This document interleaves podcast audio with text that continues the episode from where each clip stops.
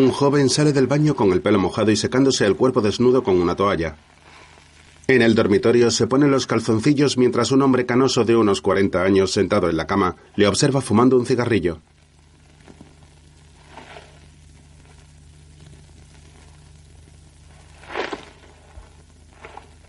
El joven se termina de vestir y se peina.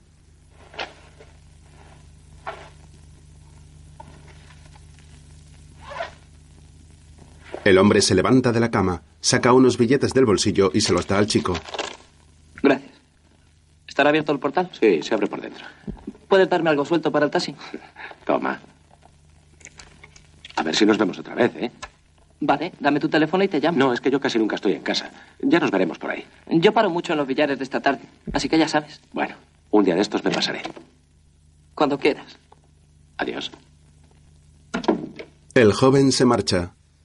Simón Andreu y Charo López en Los placeres ocultos, un drama español del año 1977.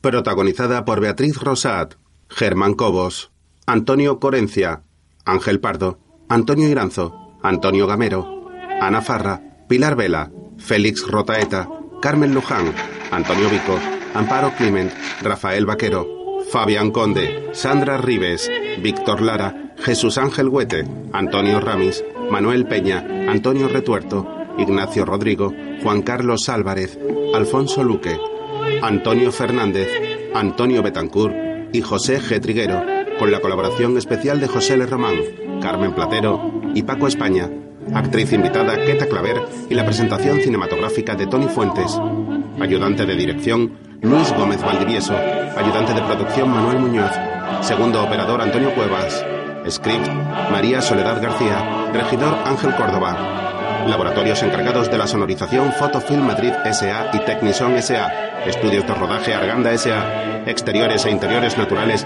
rodados en Madrid y alrededores. Se agradece a Bultaco la colaboración prestada. Canciones Flor de Té de Juan Martínez Abades, interpretada por Raquel Meyer, y Torbellino de Colores de Lola Flores, Rafael de León y Juan Solano, interpretada por Paco España. Argumento y guión por Rafael Sánchez Campoy y Eloy de la Iglesia junto a Gonzalo Goicoechea como colaborador del guión. Música Carmelo A. Bernaola. Una producción de Alborada PC Oscar Guarido dirigida por Eloy de la Iglesia. El hombre canoso está sentado tomando rayos infrarrojos. Se quita las gafas protectoras, apaga la máquina y coge el teléfono.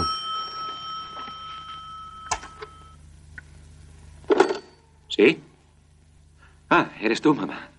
Pero, hijo, ¿qué haces ahí todavía? Son las once y media. Es que no vas a venir a cenar. No te preocupes, mamá. Me he quedado a trabajar en el estudio. Cenaré aquí, así que acuéstate tranquila. Pero Eduardo, ¿cómo vas a cenar ahí? No tendrás nada. Que sí, mamá. Siempre hay algo en el frigorífico. Ya sabes que la comida fría te estropea el estómago. Será mejor que Evangelina te espere levantada y te sirva la cena. Así que no comas ninguna porquería ahí y vente pronto. Bueno, enseguida iré. Hasta mañana, un beso. Al día siguiente juega al tenis contra otro hombre de su misma edad.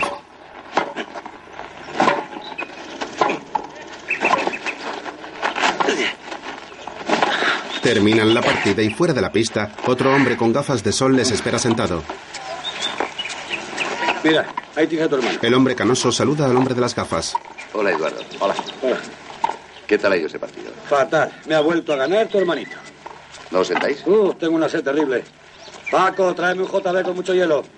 Ah, ¿Tú qué quieres, Eduardo? No puedo acompañaros. Tengo prisa. Siempre con prisa. ¿A dónde tendrás tú que ir? Eh, Es que tengo una cita. ¿Una cita? ¿Qué suerte tienen estos solteros? ¿Con quién habrá quedado este? no seas mal pensado. Es un asunto de negocios. Ya, a estas horas de la tarde y con negocios. A ver si me presentas una amiguita. No te las guardes todas para ti. He quedado con mamá en que el domingo comeríamos todos juntos. De acuerdo. Bueno, os dejo. ¿Qué suerte tiene tu hermano, chico? Soltero, con una estupenda posición, bien conservado. Qué raro que no le haya cazado ninguna. El hermano sonríe y bebe de su copa. Más tarde, Eduardo detiene su coche en medio de una calle y baja la ventanilla del copiloto.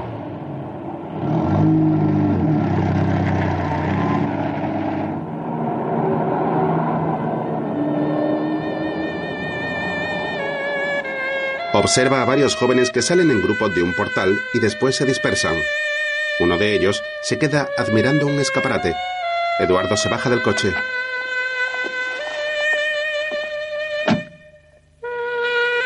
Se acerca al joven de unos 18 años y con el pelo moreno y lacio.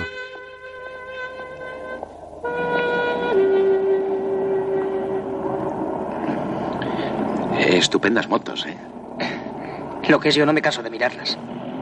¿Te vas a comprar una? ¿Qué más quisiera? ¿Estudias en esta academia? Sí, ¿me conoce? Posiblemente. Yo vengo mucho por aquí. Yo no recuerdo haberle visto. ¿Es usted profesor? No, no, es que ya te digo, vengo mucho por aquí y conozco a alguno de tus compañeros. ¿Fumas? Gracias. Se pone un cigarrillo en la boca y el hombre le da fuego. Después se enciende uno él también.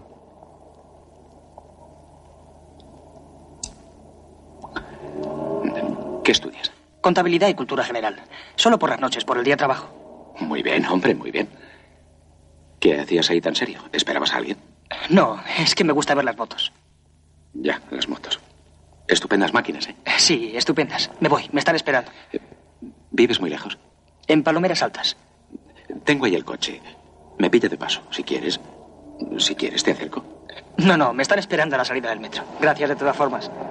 Se da la vuelta y se marcha. Más jóvenes salen de la academia.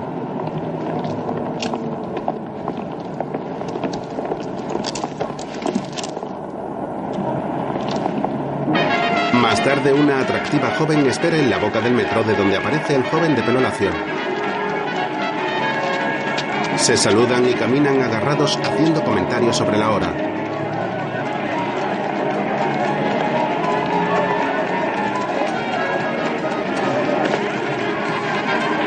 Entran en una feria y andan entre un carrusel y otras atracciones con luces.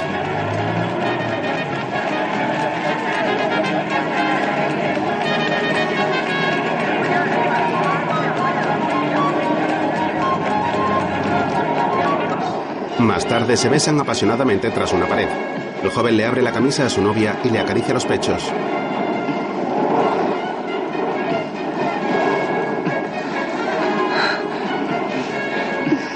Ella le aparta. Venga, Miguel, vámonos. Van a dar las 10. Ya, Carmen. Pero todos los días me dejas igual de cortado. Anda, no te pongas pesado. ¿A qué hora quedamos mañana? A las 5. Podemos ir al club del sábado pasado. O al cine, si prefieres. Los sábados los cines están abarrotados. Y eso que los clubs también. Dos horas de cola para entrar. Pero a algún sitio habrá que ir, digo yo. Bueno, iremos donde quieras, Miguel. El joven le da un beso y vuelven a entrar en el recinto de la feria.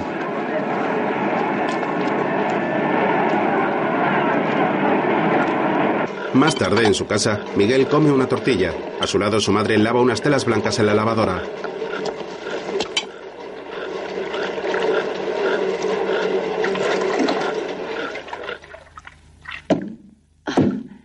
Este armatoste cada día funciona peor.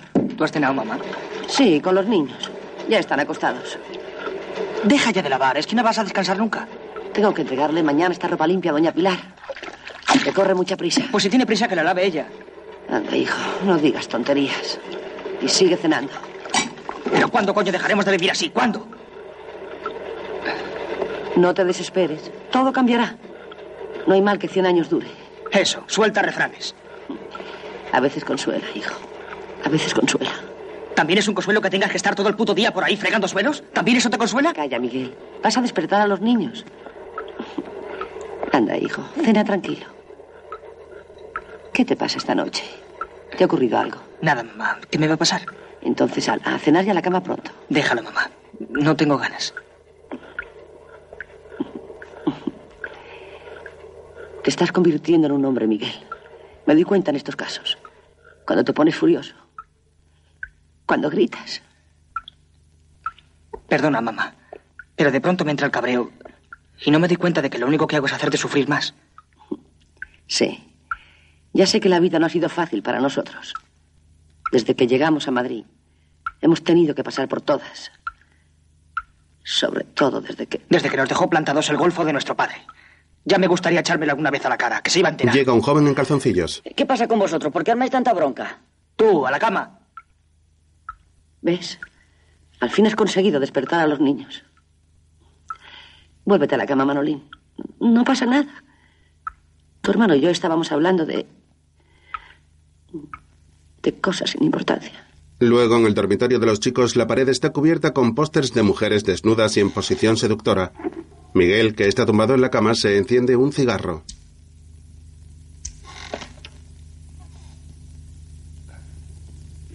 Ya podrías darme un truja. Pero todavía no te has dormido. Después que me habéis despertado, ¿qué te pasaba con la vieja? Nada. Venga, fúmatelo rápido y duérmete. Le lanza un cigarro a su hermano, que se levanta, enciende la luz y se sienta en la cama de Miguel. ¿Pero qué quieres ahora? Vas a despertar también a Sebas. Apaga la luz. ¿A ese? Bueno es. Dame fuego. He visto a Rosa, la de la droguería. ¿Ah, sí? Hmm. Me ha dicho que se le ha roto un grifo y que te dijera que fueras a arreglárselo el domingo. Bueno, ya iré.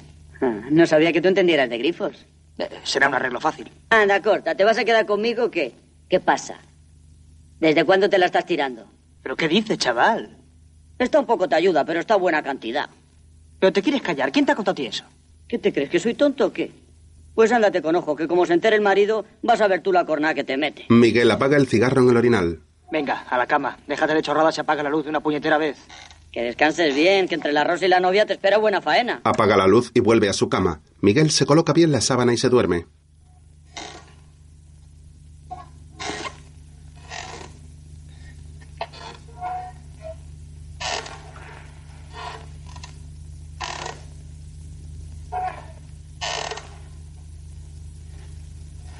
En la cama de al lado de Manolín duerme otro niño más pequeño. Al día siguiente, Eduardo y toda su familia están comiendo alrededor de la mesa. ¿Habéis comido bien? Desde luego a María Eugenia la he visto con poco apetito.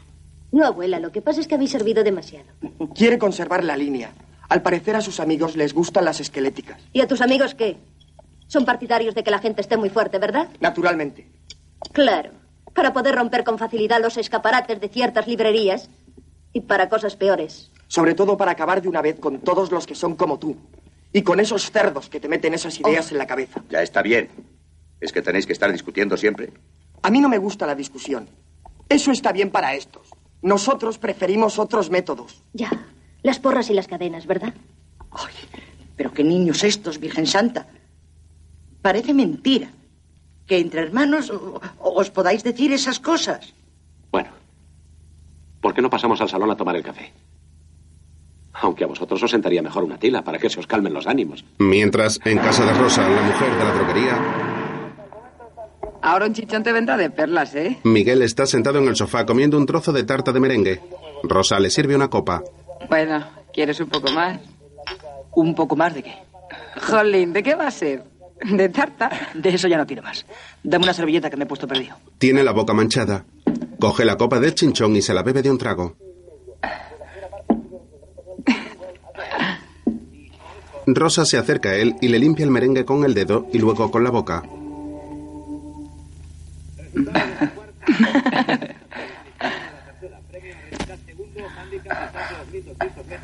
ay, ay. No me dejes marcas que la novia se mosquea. Bueno, hombre, tampoco es cosa de que le demos celos a la chica. Ya irá aprendiendo. ¿Aprendiendo qué? Le acaricia la cabeza. Lo que se puede hacer con un chaval como tú. El joven se abalanza sobre ella y le besa los pechos.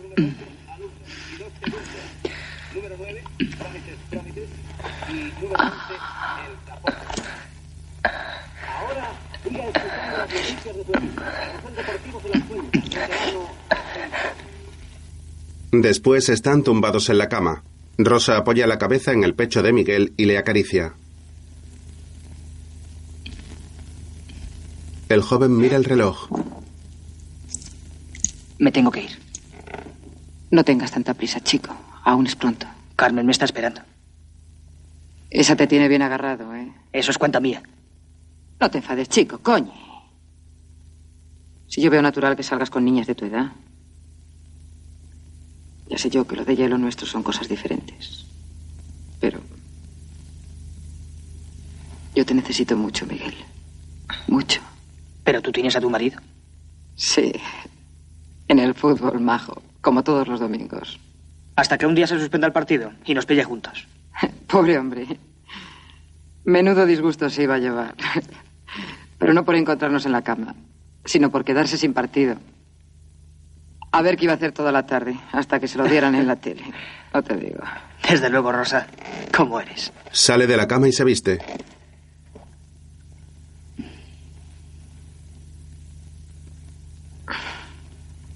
Rosa también se levanta mostrando su cuerpo desnudo y abre las cortinas y la ventana, aunque con la persiana bajada.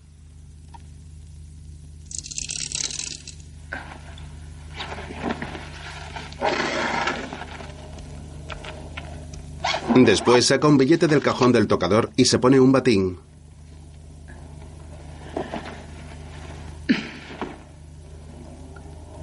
Toma, para que te diviertas con la novia.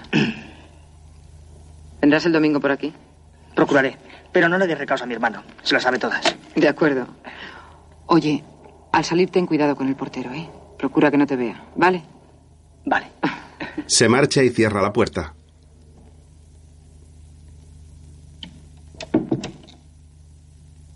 Rosa se tumba en la cama. Más tarde, en el banco, Miguel recoge un papel de un mostrador y se dirige a la zona de espera. Se acerca a él un joven de piel morena y pelo rizado peinado hacia atrás. ¿Qué haces aquí, tío? Nada, que me han mandado de la oficina a cobrar un cheque. ¿Mucha tela? ¿Qué más da? Total, no es para mí. ¿Fumas? Un Winston. 54. ¿Cómo vives? Ya ves, uno que va aprendiendo. Miguel saca un encendedor. ¿De cuánto es el cheque? 82.000. Joder. Me dan a mí eso, me abro con la pasta y ya me han visto. A mí solo me mandan traer letritas. 706. Alzan la vista y ven al hombre canoso que se despide de dos hombres trajeados. El hombre mira a los jóvenes con media sonrisa. ¿Le conoces? He hablado una vez con él, pero no sé quién es. Menudo pavo, tío. Es el director de aquí. ¿Mm? 706, 706. Mi número. Hasta luego. Hasta luego. El joven sigue con la mirada a Miguel y el joven moreno se da cuenta. Se quedan mirando un momento y finalmente el canoso sube las escaleras. Luego por la noche un hombre montado en un coche se detiene hasta que dos jóvenes se suben en el asiento trasero.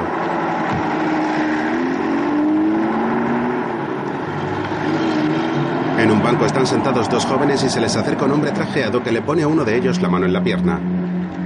El hombre canoso llega en su coche a la zona. El joven moreno le ve acompañado de otro chico más pequeño y se acerca hacia él fumando un cigarrillo.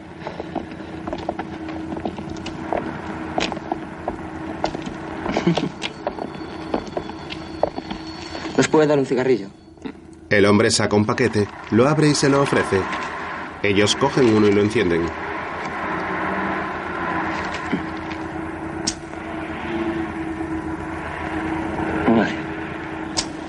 ¿Qué hacéis? Ya ve, dando una vuelta. Oye, ¿no estabas tú hace unos días en un banco que hay en la avenida de Castilla? Sí, yo voy mucho por allí. Había otro chico contigo, ¿no? Miguel. ¿Le conocéis? La tira. Desde que vinieron de Jaén. Vivimos en el mismo barrio, ¿sabe? El caso es que a mí me gustaría hablar con él. Tú podrías... Bueno, es que a Miguel no le va este rollo. Y a mí la verdad me da un poco corte decirle nada. No quiero que se mosquee conmigo. ¿Qué pasa? ¿No le servimos nosotros? No, si no se trata de eso. Además, a mí con que me deis su dirección me basta. La sabéis, ¿no? Hmm, claro. Vive al lado de mi casa. Venga, vamos a tomar una copa a mi apartamento. ¿eh? Vale. Se suben al coche y se sientan en los asientos traseros.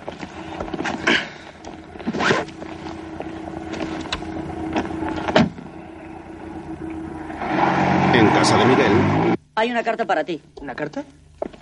El sobre está escrito a máquina, con que a saber. El otro día le llegó una así al padre de Puri y a la mañana siguiente lo trincaron para Carabanchel. No habrás hecho nada malo, ¿verdad, hijo? Calla, mujer, vamos a ver lo que dice. Estimado joven, nuestro departamento de selección está efectuando una encuesta con el fin de elegir personal joven para interesantes puestos de trabajo.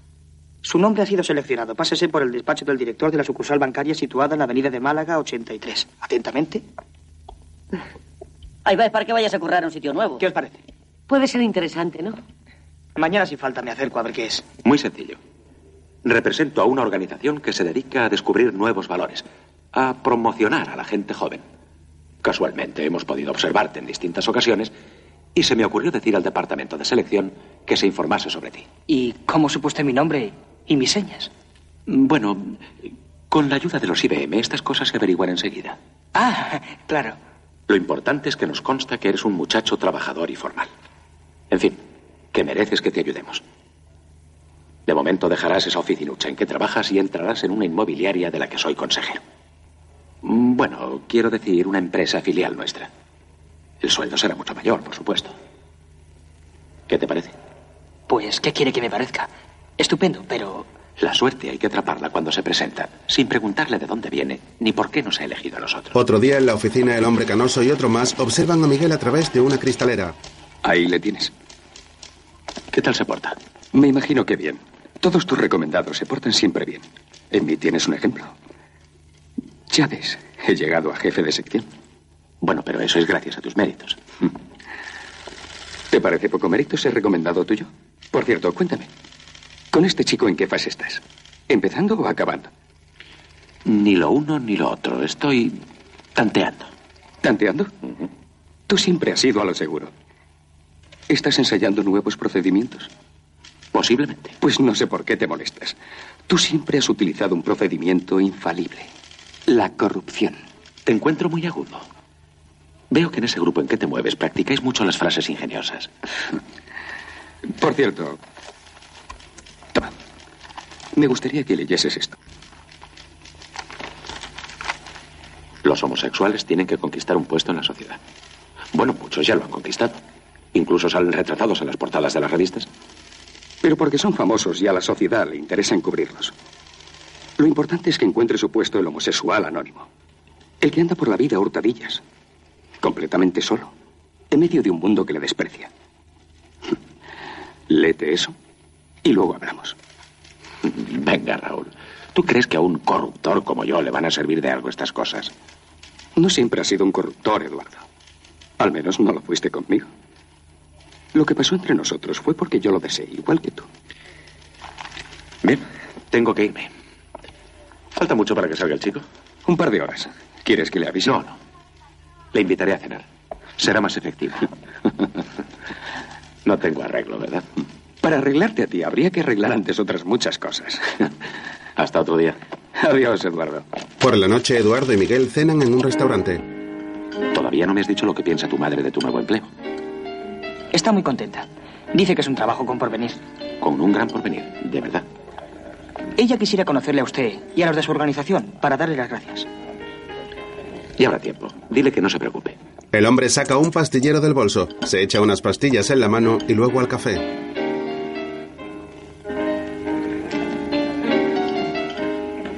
Es sacarina. Nunca pongo azúcar.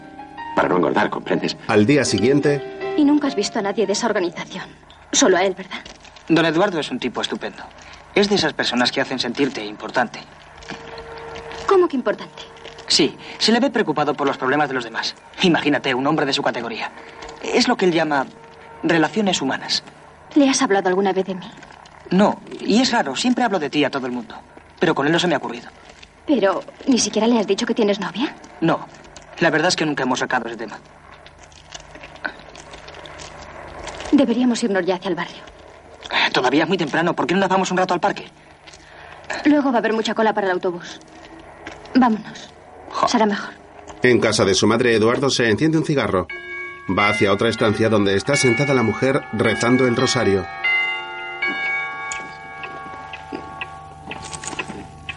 Me voy, mamá. Eduardo, acuérdate que mañana tenemos que ir a misa a las once y media. ¿Mañana? ¿Si es jueves? Pero hijo, por Dios, ¿no te acuerdas que es el aniversario de tu padre? Es verdad, se me había olvidado. Ya he avisado a Ignacio, irán todos. La única que faltará, como siempre, es María Eugenia, esa niña. Bueno, me voy al estudio. Volveré tarde. Incluso es posible que no venga a dormir. ¿Pero qué tienes que hacer? Un trabajo urgente. Y no lo puedes hacer aquí. Si termino temprano, vendré. Hasta luego. Adiós, hijo. Y si cenas por ahí, acuérdate de tomar las pastillas para el estómago. De acuerdo, mamá. Eduardo se va y su madre sigue rezando. Más tarde entra en su estudio con Miguel. Pasa. ¿Qué te parece mi estudio? Estupendo. Anda, se trae su trabajo a casa. Tiene muchos papeles. No es concretamente un trabajo. Siéntate. Se trata de mi hobby. Estoy escribiendo una novela. ¿Ah, sí? ¿Cómo se titula? Los heridos. ¿Es de guerra? No, se trata de heridos, pero no físicamente. Heridos por el fracaso. ¿Qué te parece? Yo no sé mucho de estas cosas. El fracaso es el símbolo de nuestro tiempo. Yo, por ejemplo, soy un fracasado. ¿Usted? De tú. Hemos quedado en que me tutearías. Es que no me sale. Pues haz un esfuerzo y me tuteas, ¿de acuerdo? Sí, yo soy un fracasado. No todo consiste en la apariencia y en el brillo exterior. Pero ya profundizaremos sobre esto en otra ocasión. Ahora, ahora quiero pedirte un favor. Puede usted pedir lo que quiera, hecho. ¿Estás seguro? Claro. ¿Qué quiere? De tú, di qué quieres. Vale, ¿qué quieres? ¿Sabes? ¿Sabes escribir a máquina? Sí, pero no muy deprisa. Es igual, no importa. Quería que me ayudaras a pasar mi novela a máquina. Se entiende que es un trabajo que te pagaré. Usted, eh, tú... no tienes que pagarme nada, lo haré encantado. ¿Qué te parece si quedásemos por las tardes, cuando sales de la academia? Eh, A la salida de la academia. ¿Qué pasa? ¿Tienes algún problema? No. Bueno, verás, es que a esa hora es cuando suelo ver a Carmen. ¿Carmen? ¿Quién es Carmen? Mi chica, Ah, pero tienes una chica. claro, es natural, ¿no? No importa. Pediré en tu oficina que te dejen las tardes libres. Por supuesto, sin rebajarte el sueldo. ¿De acuerdo? De acuerdo. Vamos a tomar una copa. Coge una botella, sirve dos copas y le da una al joven. Brindaremos por tu colaboración en mi novela. Mi única colaboración será escribir a máquina y despacio. No te preocupes, en esta ocasión prefiero ir despacio. Poco a poco, sin prisas. Hasta llegar al final. Brindan y beben. Después, Eduardo se sienta en el sofá y marca en el teléfono.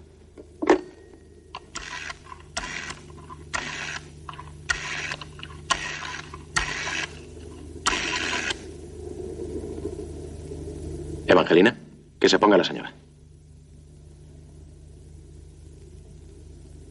Mamá, he terminado antes de lo que esperaba. Iré a cenar. Hasta ahora. Al día siguiente, en la droguería, Rosa atiende a Carmen.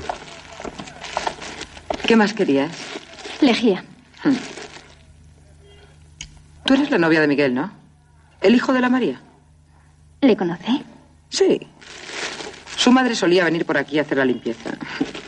Por cierto, ¿qué es de? aquí? No se le ve últimamente. ¿Que no se le ve? ¿Por dónde? Por aquí, por el barrio. Tiene un trabajo nuevo y anda muy ocupado. Ya. Son 75 pesetas. Las saca del monedero y se las da. Adiós. Adiós. Mientras en casa de Miguel, Hola. le da un beso a su madre. Rosa. eh, señora Rosa, como por aquí. Vaya hombre. Por fin. ¿Pasa algo? Pasa que te estás haciendo muy caro de ver. Sí, yo siempre he resultado muy caro. Y muy claro, hijo. ¿Te parece mal? Le parece mal, y a mí también, que aún no hayas ido a arreglarle la cañería. ¿Te corre mucha prisa? Bastante. Ah, sí, ¿eh? Pues llama al fontanero. Pero, chico, ¿desde cuándo hablas así a las personas mayores? Desde que soy mayor. ¿Comprendes? ¿Te he faltado el respeto? Uy, no, que va, al contrario. A mí me gusta mucho que me trates con franqueza. Bueno, ¿qué? ¿Vienes el domingo por allí? Lo siento, pero los domingos me es imposible. Pero es que los domingos también tienes que ir a trabajar a casa de ese señor. ¿Quién te ha contado a ti eso? Se lo he dicho yo, hijo. ¿Qué pasa? Es... ¿Qué he hecho mal? No tiene importancia. Pero de ahora en adelante deja que sea yo quien dé mis propias noticias. Tampoco es para que te pongas así. No, si el chico lo que quería era darme una sorpresa. ¿m? ¿Y no ha sido así? No, majo. Yo ya no me sorprendo por nada. Por nada. Rosa se marcha. Miguel se enciende un cigarro. Jo, macho, la traes loca. Pero, niño, ¿Cómo le debes arreglar la cañería? Si te has cansado me puedes mandar a mí, que quiero aprender de fontanero. Luego, un hombre vestido con un frac blanco sin camisa y con una pajarita y sombrero de brillantes y ojos pintados está en el escenario. El otro día me encontré una amiga mía por la Gran Vía muy disgustada. Y digo, Indifonsa, ¿qué hace por aquí? Dice, cállate, Paco, que me voy a ahogar. Digo, ¿por qué te vas a ahogar, mariquita? Dice, porque le debo a todo el mundo. Estoy en trampa. Digo, ¿y por eso te vas a ahogar? Que espere, ya le pagará. Dice, no, yo me ahogo. Digo, ¿aquí en Madrid en dónde? Si no hay puerto. En el río Manzanares. Digo, bueno, yo voy contigo. Nunca he visto una mariquita ahogarse. Hija mía, cuando llegamos al río yo no lo creía que se iba a ahogar. Digo, a ver, mona, ¿cómo te va a ahogar? Dice, con una piedra. Digo, ¿con una piedra? Mariquita, si aquí en el río no hay piedra. Dos horas se pegó la tía buscando la piedra. Hasta que la encontró. Una piedra así de grande. Ata una cuerda, se la ata ya al cuello. Digo, a ver, mona, tírate. ¿A que no eres capaz? Hija mía, ni corta ni perezosa. Tira la tía la piedra al río y se va al fondo. Y yo asustada digo, ¿y qué le digo yo a la madre ahora? ¿Y con qué cara? Pues es verdad. La mariquita se ahogó. Hija mía, de buena primera sale la mariquita corriendo para arriba. Digo, mariquita, no te ahogaba. Dice, cállate, que abajo hay un buzo que le debo 10 duros, nena. Eduardo y Miguel, divertidos, ven el espectáculo desde una mesa. El animador saca un abanico y baila. Se pasea por el escenario al ritmo de la música. Yo soy el Paco, señores. El Paco que usted espera. Con arte. ¿Cómo te diviertes, eh? Siempre me han hecho mucha gracia las mariquitas. Eduardo agacha la mirada por un momento. Bueno, vámonos a otro sitio. ¿Pero por qué? Si esto es muy gracioso. El otro sitio te va a gustar mucho más. Luego llegan a un pub con un ambiente más íntimo y luces tenues. En las mesas hay distintas parejas.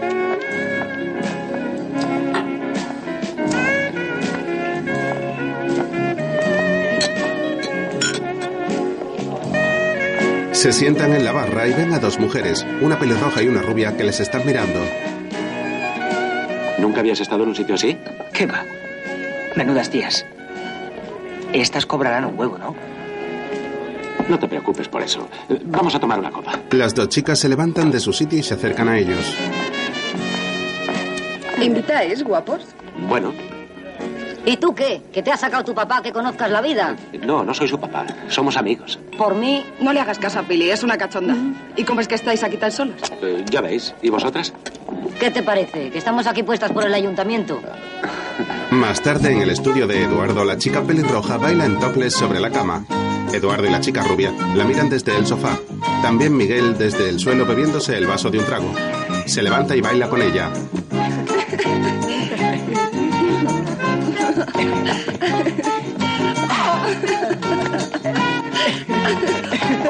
Se caen al suelo y Miguel la empieza a besar. Eduardo les mira con envidia. Quieto, chico. Ay, Hay que ver la fiera que nos ha salido la criatura, ¿eh?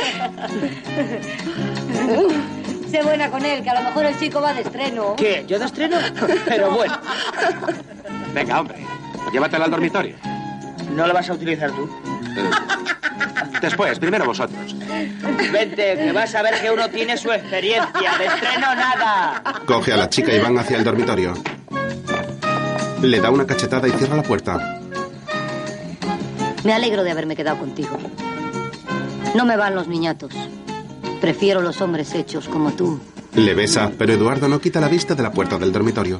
La chica desiste.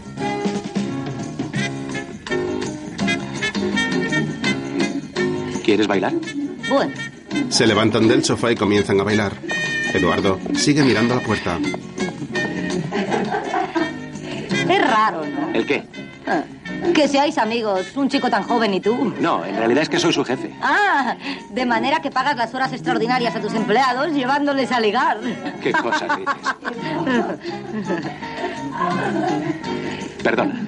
Se aproxima a la puerta y escucha desde cerca.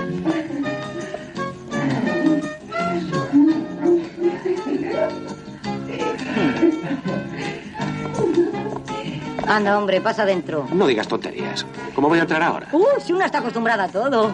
A que te gustaría echar una ojeada. Aunque no sé, pero a mí me da en la nariz que lo que de verdad te gustaría es ocupar el puesto de Olga. ¿Eh? Desnúdate.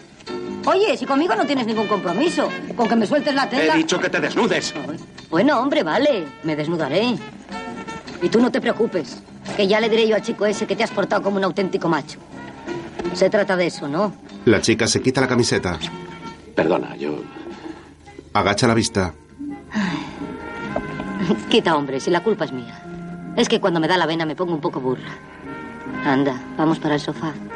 Te aseguro que no te va a pasar nada mal. ¿Mm? Él se sienta con ella. Más tarde, Eduardo les abre la puerta de la entrada a las chicas y llama al ascensor. Ellas salen. Encontraréis un taxi enseguida. Por aquí pasan muchos. Vale, hombre. Ya sabéis dónde estamos, a ver si volvéis pronto. Eso, que no lo has pasado tan mal, ¿eh? El hombre les abre la puerta del ascensor. Adiós. Adiós, hasta otro día. Eduardo entra de nuevo al piso.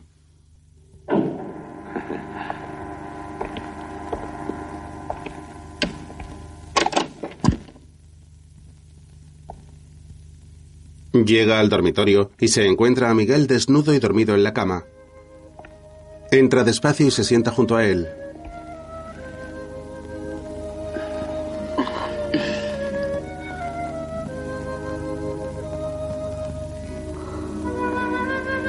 Alarga el brazo y le toca levemente los labios.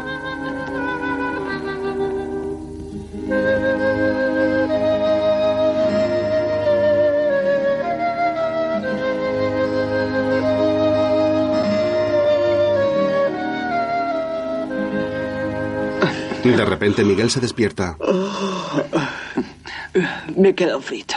¿Qué hora es? Las 5 y 20. Quédate a dormir aquí.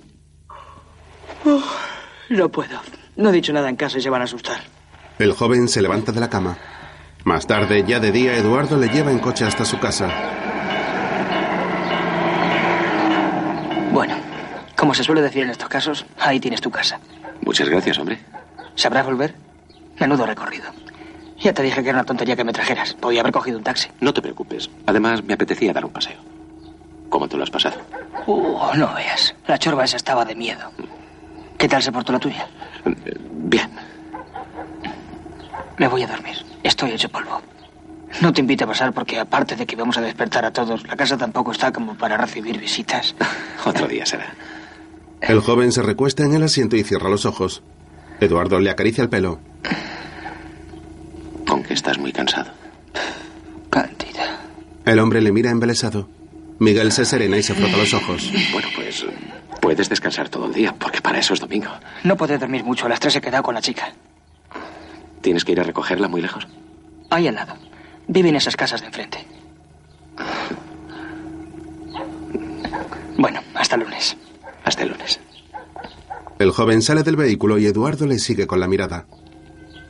El chico va hacia la puerta de su casa, abre y entra.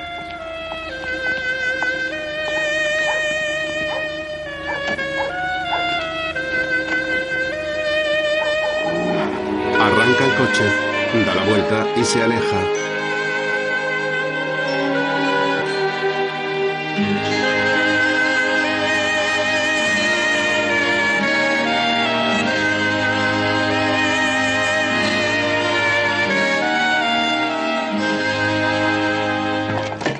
Más tarde, varios niños juegan con un balón en la calle.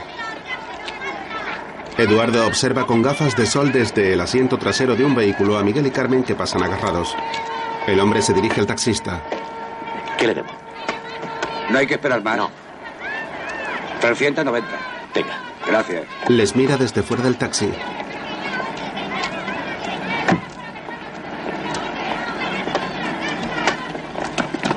Luego están sentados en un banco en el parque y se besan.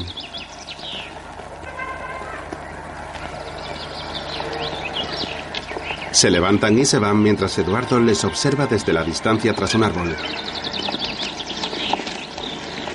Al salir de su escondite le sorprende un hombre grueso y con bigote. ¿Qué? ¿De Miranda? Pero, ¿qué dice usted? Tranquilo, hombre. Que yo también estoy a lo mismo. No lo entiendo. Venga, hombre, a todos nos gusta echar una ojeada. Aunque he de decir una cosa, a estas horas por aquí solo vienen parejitas mustias. O sea, de las que solo hacen manitas, o un besito como mucho. Nah, hasta la noche no hay nada que hacer. Y es lo que yo me digo. Vaya putada. Porque entonces es cuando más difícil resulta junar. Claro, que teniendo la experiencia de uno. No le digo más, yo en un túnel me las apaño para ver como a pleno sol. Ja, y es que son muchos años, amigo. Muchos años trabajándome la visual. Se está usted confundiendo conmigo. Ah, no, Sam. ¿Que me la va a dar usted a mí? Pero cree que no me he fijado cómo se le iban los ojos. Pero si a mí me encanta que la gente tenga mis aficiones. Y es que esto se está perdiendo, ¿sabes? Como ahora se ven estas cosas en el cine. Pero yo a lo mío. Que mientras se pueda ver al natural, que se quite la nadiusca esa, ¿comprende? Bueno, le dejo. Adiós. Espere, hombre, que le voy a dar un consejo. Si quiere ver cosa buena, acérquese a eso de las nueve cuando las parejas salen del baile. Al descampado que hay detrás de la delegación del sindicato. Verá tela marinera. Vale. ¡Eh, oiga! Eduardo se aleja. El hombre del bigote desiste y camina por el lado opuesto. Más tarde, en la tienda de motos, De acuerdo, señor. Con su firma avalando las letras no hay ningún inconveniente. Cuando quieran pueden pasar a la oficina para cerrar la operación. Muy bien. ¿Me la podré llevar hoy mismo? Naturalmente que sí. se monta en la moto con una sonrisa. Luego la conduce en la carretera con Carmen agarrada a él.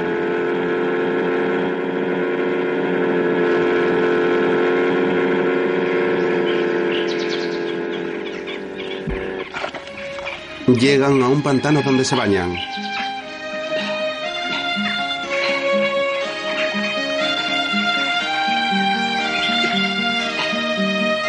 Salen del agua y se tumban en la tierra.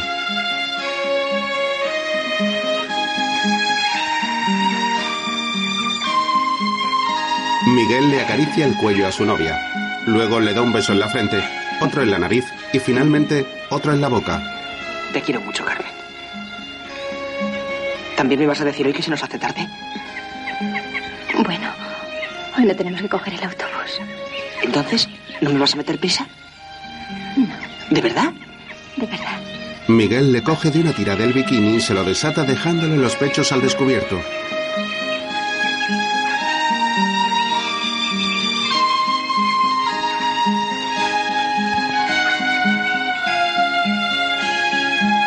Hace lo mismo con la parte de abajo. Carmen le mira y él le sonríe y la besa.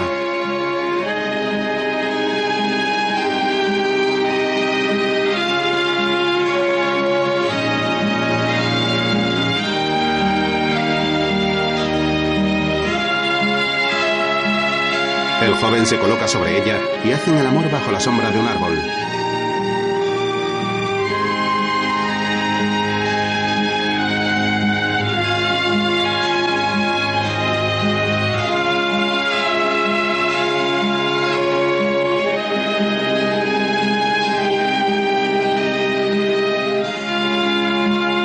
Es una linda zagala que en sus valles a poco llegó. Nadie sabe de dónde ha venido ni cuál es su nombre. Por la noche, en un bar de ambiente gay, Eduardo se sienta junto a dos hombres que beben un cóctel. Que la ofrece su amor y su fe. ¿Qué tarde vienes? He estado dando una vuelta por ahí. Ah. Ya, de carrera. ¿Qué dirían los de tu banco si te vieran en esos sitios en los que te metes? Supongo que lo mismo que dirían los de tu clínica si te viesen a ti. Ah, Ya. ¿Qué tal ese chico nuevo? ¿Quién? ¿Miguel? Sí, ese que tienes ahora. No es lo que creéis. Ese chico no entiende. ¿Ya lo habrás hecho entender tú? Buena eres. Tampoco entendía Paquito cuando tú le conociste si mira la hora. La más loca. No es lo mismo. Además, no quiero hablar de él, ¿eh? Bueno, bueno, que no te lo vamos a quitar, Jesús. Hola. Hola, Pancho. ¿Qué tal, Eduardo? Hacía mucho tiempo que no te veía por aquí. Sí, es que salgo poco. ¿Me llevas a tomar una copa a tu apartamento? No, esta noche no puedo. Al parecer está demasiado ocupado. Espérame la barra, Pancho. Te llevaré yo. Vale, no tardes. Pancho se va. Desde luego, Eduardo. Eduardo, estás desconocido. Lo de ese chico me parece que... ¿Cómo has dicho que se llama? Miguel, ¿no? ¿Otra vez? Ya os he dicho que no quiero hablar de ese tema. Ay, pero ¿por qué? Porque me molesta que hagáis comentarios frívolos La sobre él. tela. Desde luego. Te ha dado fuerte con ese chulo. Eduardo lo agarra de la camisa. Como vuelvas a llamarlo así, te parto la cara. Pero Eduardo, Lo suelta y sale del bar. Entrado quedó y al perder a la hermosa Antonella. Miguel y Carmen llegan a su barrio en moto. Se bajan, se abrazan y se dan un beso.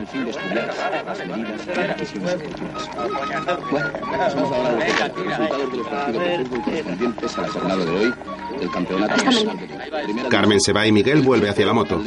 Se le acercan el joven de piel morena y otro más pequeño. ¿Qué pasa? Hola. Jo, menuda moto, tío. Se ve que el Julapa se porta, ¿eh? ¿Qué dices? Ya has tardado en entrar en el rollo, pero lo has hecho con buen pie. Menudo chollo. Dejaros de coñas que me tengo que largar. Adiós. Eso. Date prisa, que como llegues tarde se te va a cabrear el banquero. Bueno, vale ya, ¿eh? No me andéis con cachondeos que yo tengo muy mala leche. ¿Pero qué pasa contigo? No te mosques, que entre nosotros hay confianza. Miguel se aleja. Al día siguiente, en el estudio, teclea en la máquina de escribir. Dios, qué por primera vez. Entonces, él lo comprendió. Veía que cada vez era más lejano, más distante. Todo, absolutamente todo estaba perdido. No corras tanto, dicta más despacio. Eduardo le dicta sentado en una mecedora. Anda, vamos a dejarlo por hoy. Estupendo, así podrás recoger antes a la Carmen. Por cierto, ¿cuándo me la presentas? Cuando quieras. Ella también tiene ganas de conocerte. Siéntate, vamos a fumar un cigarrillo con calma. Vale, pero no me entretengas mucho, ¿eh? Dime una cosa. Carmen, ¿y tú? ¿m? Quiero decir, ¿hacéis el amor? Solo una vez. Fue el domingo pasado, en el pantano. Ella no había querido nunca. Yo la respetaba, ¿sabes? La quiero mucho y... Comprendo. Perdona, quizá haya sido una pregunta indiscreta. ¿Qué va? Estaba deseando contártelo. El mismo lunes pensé decírtelo, pero... Miguel, Eduardo se levanta.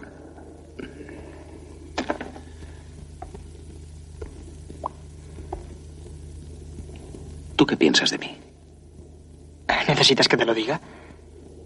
Creo que eres la mejor persona que me he tropezado nunca. A tu edad no has tenido mucho tiempo para tropezarte con demasiada gente. No te creas. Sé muy bien las cabronadas que pueden hacerle a uno. Empezando por mi propio padre. Ya te lo he contado varias veces. Tampoco tienes por qué obsesionarte por eso. Es gracioso. Pero cuando salgo por ahí contigo, la gente debe pensar que eres mi padre. Te parecerá una chorrada, pero eso me gusta. Los padres no suelen llevarse por ahí a sus hijos de juerga. Y mucho menos a buscar fulanas. ¿Por qué no? Yo me pongo a imaginar, y me imagino lo que me da la gana. Y me invento un padre cachondo, inteligente, comprensivo. Con dinero, por supuesto. Vamos, un tío como tú. ¿Por qué me miras así? Estás pensando que soy tonto, ¿verdad? No, Miguel.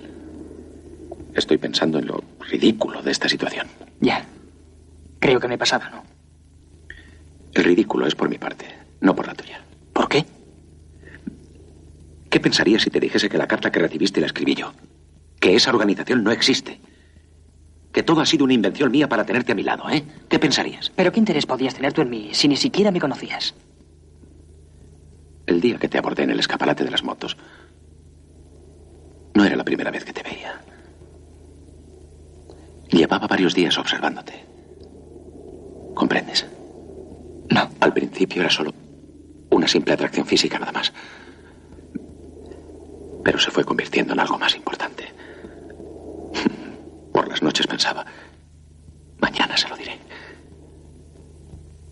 Pero cuando llegabas, cuando te sentía cerca, me entraba un infinito miedo a perderte.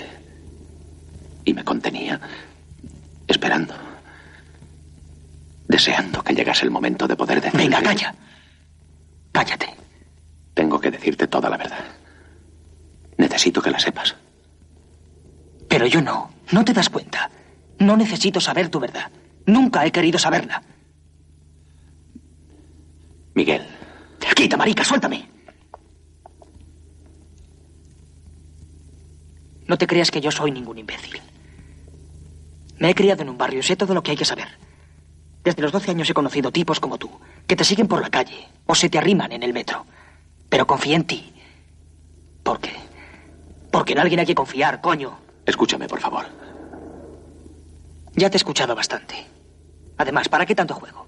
Habérmelo propuesto el día que me hablaste en el escaparate. Te hubiera dicho que no y ya está. El joven se marcha. Más tarde, Eduardo conduce por las calles iluminadas por las farolas.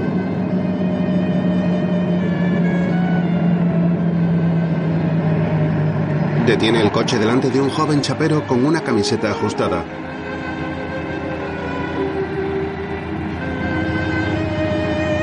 El hombre se coloca el cuello de la camisa incómodo. Mira al chico de nuevo y cuando éste se acerca, vuelve a arrancar.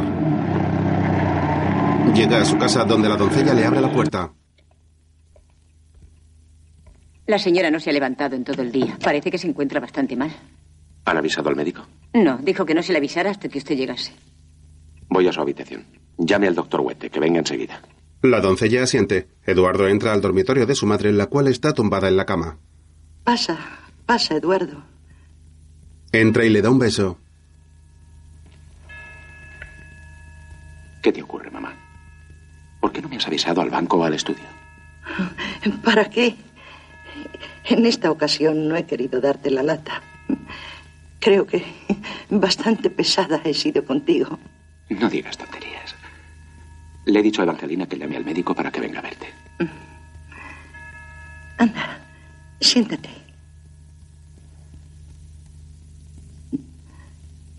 ¿Y a ti? ¿Qué te ocurre, Eduardo? ¿Qué te ha pasado hoy? ¿A, a mí? Estoy perfectamente. No. Yo enseguida lo adivino. Es como. como si de repente te apagaras. Es una tristeza que escondes muy dentro, muy encerrada. Pero que se te asoma en los ojos, en la cara, en la voz. Mamá, si estás mala, lo que tienes que hacer es preocuparte de... Cuando tenías 14 o 15 años lo descubrí por primera vez.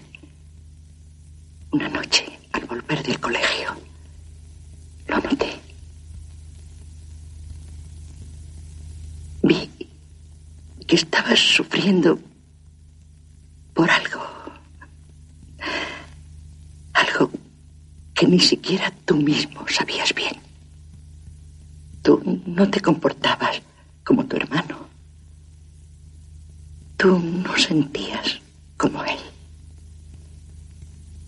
Y cuando te ponías triste, también era una tristeza diferente. Pero mamá, ¿por qué no me has hablado nunca de esto hasta hoy? Compréndelo. Yo tenía que hacer mi papel y preguntarte de vez en cuando si te decidías o no a casarte. Y decir a las amistades que eras un poco especial, disimular, pero no solo ante los demás, sino también ante mí misma. ¿Comprendes? Se abrazan.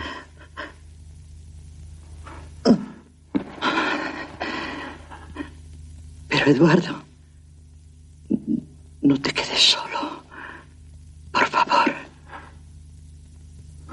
Procura, procura no quedarte solo. Otro día en el cementerio, Eduardo, Ignacio y su hijo, vestidos de traje, reciben el pésame. Muchas gracias. Gracias. Raúl le estrecha la mano a Eduardo y le abraza. Después se van juntos del cementerio con la cabeza gacha.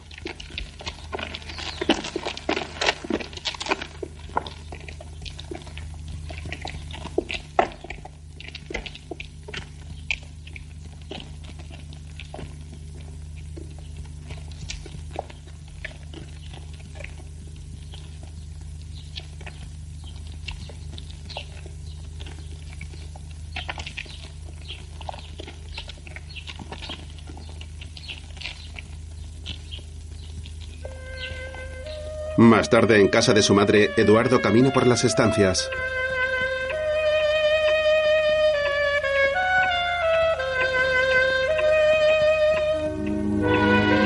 Entra al salón y observa la silla en la que se solía sentar su madre a rezar el rosario.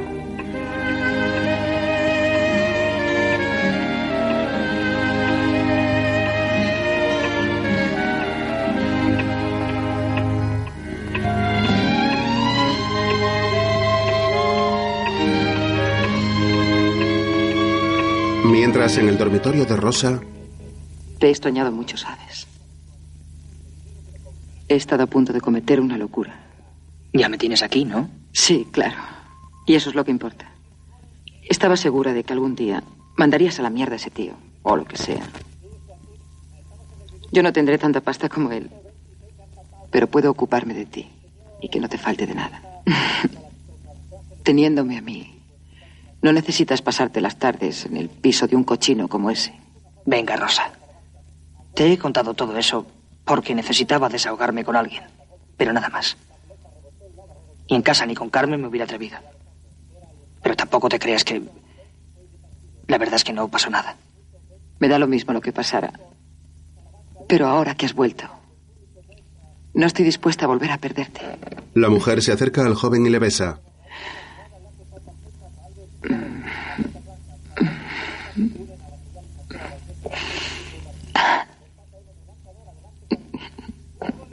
Baja por el cuello hasta el pecho y lentamente hacia su entrepierna desabrochándole el cinturón.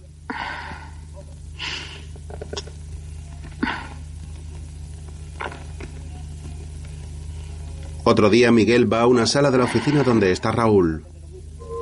Me han dicho que quería usted verme. Sí. Usted dirá. He quedado esta tarde con Eduardo.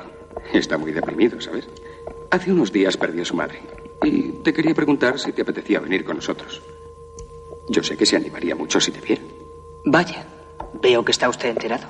¿También es de la organización? ¿A qué organización te refieres? A esa que se ha inventado Eduardo para hacer pitar a los tontos como yo. Yo no me invento organizaciones. Cuando quiero acostarme con algún chico, me limito simplemente a proponérselo. Jode, no tiene usted pelos en la lengua. Confiesa tan tranquilo que es marica. No es ninguna confesión. Solo se confiesan los pecados o los delitos. Y yo no me considero ni un delincuente ni un pecador. ¿Y qué se considera usted? Un hombre como tú. Solo que con diferentes gustos a la hora de ir a la cama. Pues sabe lo que le digo. Que eso es lo que más me revienta. Que tanto usted como Eduardo parecen dos tíos normales. Sin que nadie pueda decir que son como son. Supongo que te hace mucho más gracia los que van por ahí soltando plumas. A esos al menos se les ve venir. Esto me recuerda a las campanillas que les ponían a los leprosos. Lo hacían para poder distinguirlos desde lejos, para poder apartarse a tiempo. Les daba mucho miedo el contagio. ¿Y a ti? ¿También te da miedo? Le aseguro que de eso no podría contagiarme nunca. El contagio es imposible. Es mucho más fácil la corrupción. Pero yo no soy de los que se van con un marica para sacar la pasta, ¿comprende? Y eso que las he pasado muy putas. Me parece muy bien. Muchos que empiezan cobrando luego terminan pagando por hacer lo mismo. Por eso. Pero la culpa la tienen los maricas. Ellos son los Un que... momento, ¿eh? Que no solo corrompen los maricas. Pero yo no estoy dispuesto a que nadie se aproveche de mí. Pues entonces, prepárate a luchar. Pero no solo contra un marica que te ofrezca 500 pesetas por acostarte con él. Piensa que a lo mejor todos los días estás vendiendo cosas más importantes que eso y ni siquiera te has dado cuenta. Mm. Por eso te digo, prepárate a luchar. Miguel se mira el reloj. Es la hora. ¿Puedo marcharme? Sí. El joven se marcha. Raúl se sienta y saca una pitillera. Más tarde, Eduardo baja las escaleras del urinario público de caballeros. Dentro hay hombres de distintas edades. Dos que orinan contiguamente van hacia el váter con puerta y entran.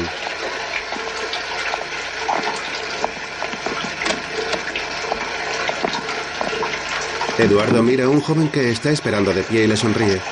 El joven se encamina hacia el urinario y mira hacia atrás para instar a Eduardo a colocarse a su lado. Este lo hace. Más tarde, Eduardo entra a un cine en el que una película erótica ya ha comenzado. Con ruido en el motor. ¿Muy extraño? Bastante. Es un sonido normal. Se sienta junto a un joven y le mira la entrepierna. Bueno, eso habría que mirarlo. Apar con el engrase. No, será mejor que subo y lo veamos andando. Así me enteraré mejor de cómo se sirve. Bueno, conduzca usted. En el cine hay hombres de todas las edades. Eduardo mira hacia los lados y agacha lentamente su cabeza a la entrepierna del joven para practicarle una felación.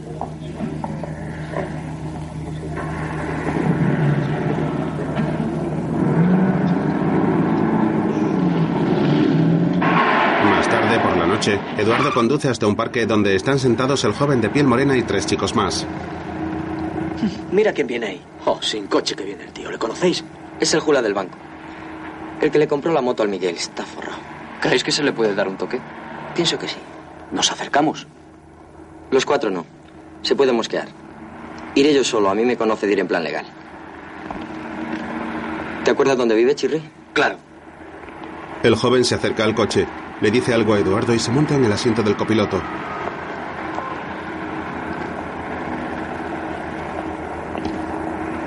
Los otros chicos les miran desde el banco.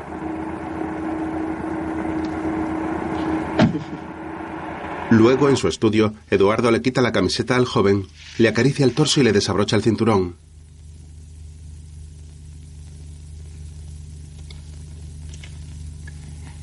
Ven, vamos al dormitorio.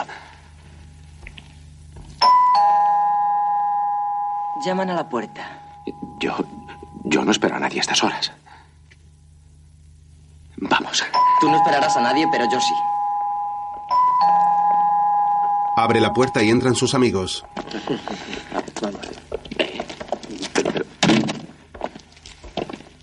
¿Qué buscáis aquí? Venimos a hacerte una visita. ¿Qué pasa? ¿Es que no te molan mis troncos? Pues con todos juntos podías pasarlo bien en cantidad. Yo he venido solo contigo. Prefiero que te esperen fuera. Abajo hay una cafetería. Si queréis, podéis ¿No vas a tomar. invitarles tú? Encima que te vienen a ver. Ya os he dicho que... ¿Pero qué clase de maricón eres? ¿No tienes aguante para que los cuatro te demos lo tuyo? Y vas a quedar bien servido. Podemos vernos otro día, pero ahora os ruego... Venga, quítate eso, hombre. Pero... Que te lo quites, he dicho. El joven le quita la bata y le deja desnudo. Ya está listo. ¿Quién es el primero? Venga, date la vuelta. Ahí le tenéis, mirando Extremadura. ¿Quién se anima? Los chicos no se mueven. Siento que te hayas hecho ilusiones, pero lo que se ve no tienes éxito con esto. Se han pasado la tarde con la ja y ahora no funciona. Lo único que se te puede clavar es esto. ¿Te vale? Le enseña una navaja. Decidme de una vez qué queréis, porque yo aquí no tengo. A callar. Venga, buscar por ahí. Vamos, chicos. Los jóvenes se despliegan por todo el piso y el joven moreno aparta a Eduardo amenazándole con la navaja. Vale, vamos con el televisor. Dale prisa. Uno de los chicos extiende una sábana en el suelo y colocan encima varios aparatos electrónicos. Mira, voy contigo. Ah, Mm. tío. No quieras ver lo que vale esto. Vamos, Mira, hay que guardar. Un chico enseña al joven moreno una cartera llena de billetes. Vuélvelo. Vamos, chicos. Cuidado. Cogen la sábana como un saco. Vamos, está todo, ¿no? Venga, no te enrolles. Eh, Tú, a la ligera. Estamos dando la bronca, van a venir los paderos. Ah, No ves que hay vecino. Vámonos de aquí. Vamos. Cuidado con esto, no lo vayas a romper. No se enrolléis y vámonos ya. El moreno coge su camiseta y una botella de whisky. Ya que no has querido invitarnos tú. Te invitaremos nosotros. Se la estampa en la cabeza. Al día siguiente Miguel llega a su barrio con la moto. ¿Qué hay, Miguel? ¿Te vienes a tomar un chato? No puedo, he quedado con la chica. Menuda moto, tío. Mola cantidad. Todos esos troncos dicen que se van a comprar una como esta. ¿Ah, sí? Claro, como andan forrados. ¿Qué pasa? ¿Has sacado la quiniela o qué? ¿Qué va? Le anda un palo a un jula. A un tío muy importante, un director de banco o, o algo así. Miguel se queda pensando. Bueno, ¿te vienes a tomar el vino? No puedo ahora. Ya os veré. Vale, tío, hasta luego. Adiós. Aparece Carmen y le da un beso. Perdona, se me ha hecho tarde. Escucha, Carmen. Hoy no vamos a poder salir. ¿Qué ocurre? No, nada. Mi madre se ha puesto enferma y... Bueno, ¿te puedo ayudar yo? No, no, ella es un poco rara y a lo mejor no le gusta. Tú verás. No te preocupes. Esta noche te llamaré. Mientras en casa de la madre de Eduardo, Hola, Eduardo. He venido para que hagamos el inventario de la casa. Mañana tenemos que ir a la notaría, que nos lean el testamento y... ¿Pero qué te ha pasado? Un accidente de coche. He visto tu coche aparcado en la acera y está en perfectas condiciones. Bueno, es que al coche no le pasó nada. Vamos, Eduardo, ¿qué te ha ocurrido? Pues nada. Ya te he dicho que fue un accidente. Mira, hace días que quería hablar contigo, pero con la muerte de mamá. ¿Hablar de qué? Es que Gutiérrez, ¿Mm? sí, hombre, ya sabes, el comisario de mi distrito. Es de toda confianza, por supuesto. Se pasa muchas veces por mi despacho, por cuestiones de servicio, claro. ¿Y qué pasa con Gutiérrez? Me ha dicho que se te ve muy a menudo por ciertos sitios y acompañado de jovencitos de la peor catadura. Oye, Ignacio. Hace años te conté mi problema. No creo que vayas a extrañarte ahora. Sí. Y acuérdate de lo que te dije. Tú puedes ser como seas, pero la discreción está por encima de todo. No puedes olvidar quién eres, ni el cargo que ocupas, ni los apellidos que llevas. Muy bien. ¿Algo más? ¿Quién te ha hecho eso? No me gustan los interrogatorios, Ignacio. Escucha, Eduardo. Podemos hablar con Gutiérrez. Él, de forma particular, le arreglaría las cuentas al culpable. Y si te has metido en algún lío, él se encargaría. Tranquilízate. No hay ningún peligro. Ni para mí, ni para mi cargo, y mucho menos para el apellido. No pasa nada. ¿Seguro? Seguro. Bueno, vamos entonces a hacer el inventario. Hazlo tú solo. Para mí esta casa está demasiado llena de recuerdos. Ponerme a contar cuadros y muebles me va a deprimir mucho. Pero tú, que eres un celoso guardián del nombre y de la familia, seguro que lo harás perfectamente. Yo me voy al estudio. Llámame si tienes alguna duda. Luego Eduardo sube en el ascensor hacia su estudio y ve a Miguel esperándola en su puerta. Miguel, Te lo hicieron ellos, ¿verdad? El NES y sus troncos. vamos dentro, te lo contaré todo. Te veré luego. Ahora tengo una cosa urgente que hacer. Se monta en el ascensor y baja. Después, en una parcela casi derruida con tendederos, Miguel le pega una paliza al joven moreno.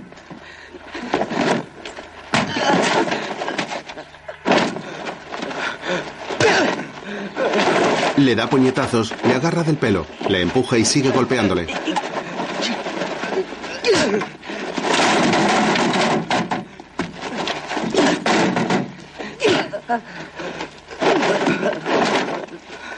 Le da una última patada y se va. Más tarde queda con Eduardo.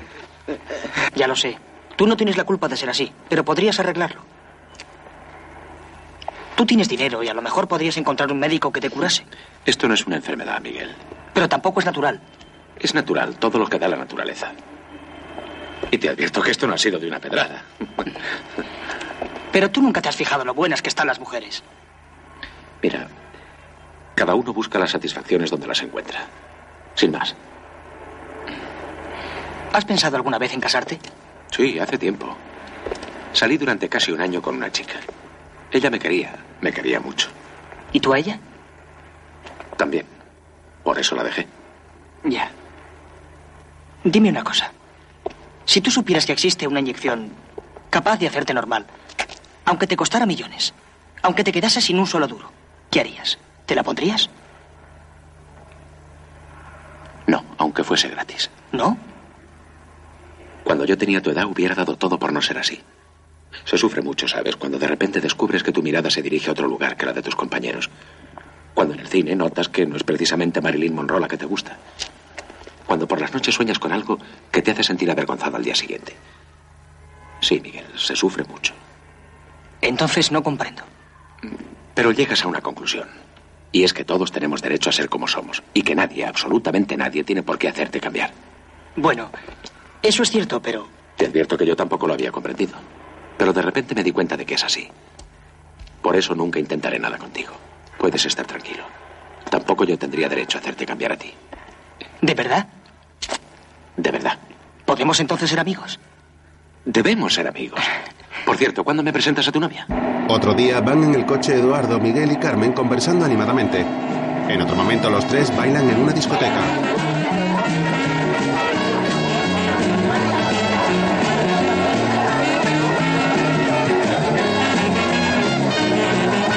Otra mañana comen paella en un restaurante mientras ríen. Se montan juntos en una montaña rusa.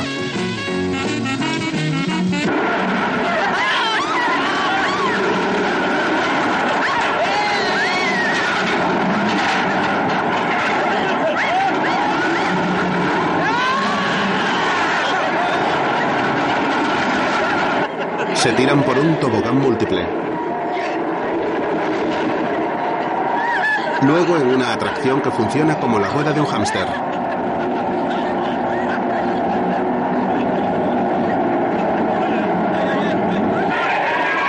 Después esperan en la cola de la noria y se monta solo la pareja. Eduardo les mira desde abajo.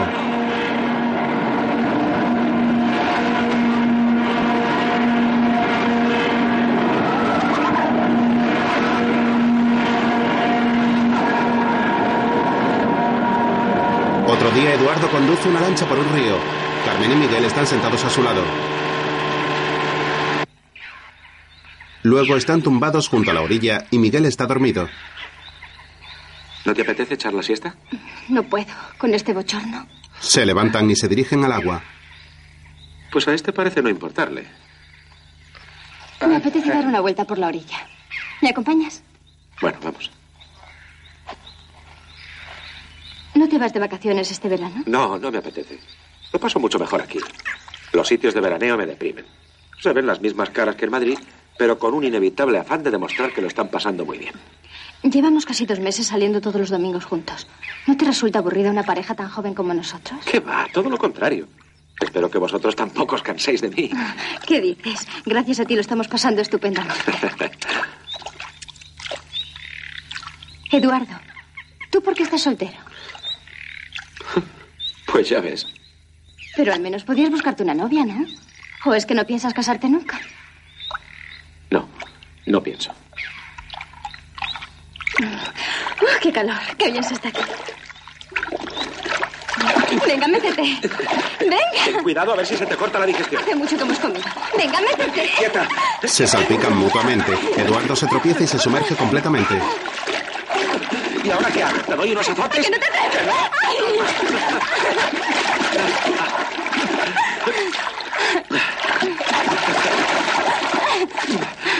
Carmen le hace una ahogadilla al hombre. Luego nadan más relajadamente y caminan en la orilla.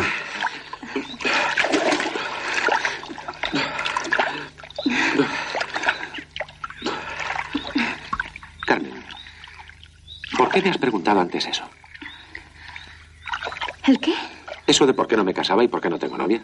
No sé, por curiosidad. Sospechas algo raro, ¿verdad? Sí, es natural que sospeches. Verás, yo es que comprende que no es muy normal. ¿Te ha comentado algo, Miguel? ¿Algo de qué? De lo que me pasa a mí con él. ¿Y qué te pasa? Que le quiero. También él te quiere y mucho. Sí, pero de forma diferente. Yo le quiero como le quieres tú. Perdona, pero posiblemente. Mucho más. Pero, ¿quieres decir que ¿Comprendes ahora por qué no me caso? ¿Por qué no tengo novia? ¿Y Miguel qué piensa? Él sabe que yo nunca intentaré nada. ¿Y cuándo os conocisteis? No te preocupes. Puedes estar tranquila. Nunca ha pasado nada ni nunca pasará. Carmen. ¿Admitirás que nos sigamos viendo? ¿Por qué no? Yo confío plenamente en Miguel. ¿Y en mí? También. ¿No cambiarás luego de opinión? No puedo cambiar de opinión. No se puede desconfiar de alguien que ha tenido la sinceridad que tú has tenido conmigo. Venga, pesado, vámonos al agua. Vuelven a sumergirse y juegan.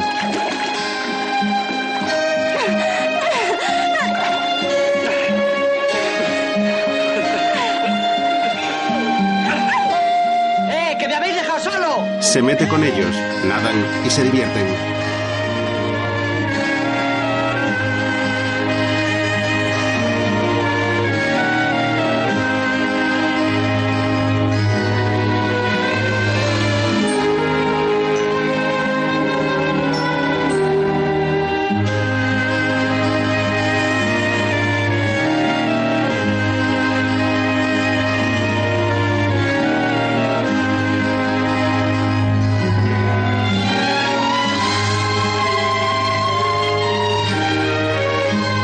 Otro día Eduardo recibe a Raúl en el piso. Este mediodía salgo de vacaciones y quería despedirme de ti antes de marcharme. Muy bien. Yo te pensaba llamar. Tengo cosas maravillosas que contar. ¿Ah, sí? Antes de nada, toma esto. Es un regalo. ¿Más manifiestos? Es un póster. Mira. Lo desenrolla y lo miran. Mm, Mayakovsky. ¿Sabes quién era, no? Por supuesto. No me consideres tan analfabeto. Lo pondré en el pasillo. ¿Sigues tomando rayos infrarrojos? De vez en cuando. Pero ahora en verano mucho menos. Raúl ve una foto suya en el mueble. Vaya. Nunca imaginé que conservases mi fotografía. He cambiado mucho, ¿verdad? Eduardo coge una suya. ¿Y yo qué? Raúl mira la foto y luego lentamente a su amigo, fijamente a los ojos. Voy a terminar de vestirme. Si te parece, desayunaremos en la cafetería de al lado del banco. ya verás, Raúl, la de cosas que tengo que contarte. Raúl se queda mirando su fotografía y la coloca de nuevo en el mueble junto a la de su amigo. Después, en la cafetería, A mí me gustaría formar una especie de familia, ¿comprendes? Quiero cubrir ese vacío, librarme de esa soledad a la que estamos inevitablemente condenados los que somos así. Te veo muy sensiblero, Eduardo. Es que con estos chicos lo puedo conseguir. Gracias a ellos puedo dejar de ser un solitario y un marginado. Lo que te pasa es que estás viviendo un proceso de sublimación. Hasta ahora te has limitado a comprar satisfacciones para pasar un rato en la cama. Ahora tratas de comprar satisfacciones para toda la vida. Comprar, comprar. No tienes otra palabra para mí. Es que tienes que considerarme siempre un corruptor. Y todo porque yo no me apunto a esos grupos. Porque yo no voy a oíros hablar a esas reuniones de cómo vais a arreglar el mundo. No pretendemos arreglar el mundo, Eduardo. Entonces, ¿qué pretendéis? Mira, sí, tu esfuerzo a mí me parece muy valioso. Lo que pasa es que yo no creo demasiado en los esfuerzos individuales. Eduardo frunce los labios. Bueno, me tengo que ir al banco. Adiós, Raúl. Yo me quedo aquí. He quedado con un amigo que vendrá a recogerme. Que te diviertas mucho en las vacaciones. Mucha suerte, Eduardo. De verdad. Mucha suerte. Gracias. Se marcha. Después, en su despacho, Don Eduardo, ahí está una señora que insiste en verle. ¿Cómo se llama? No quiere dar su nombre, pero dice que tiene que hablarle de algo muy importante. Bien, dígale que pase. ¿Quiere pasar, por favor? Muchas gracias. Rosa entra. Buenos días. Buenos días. Siéntese.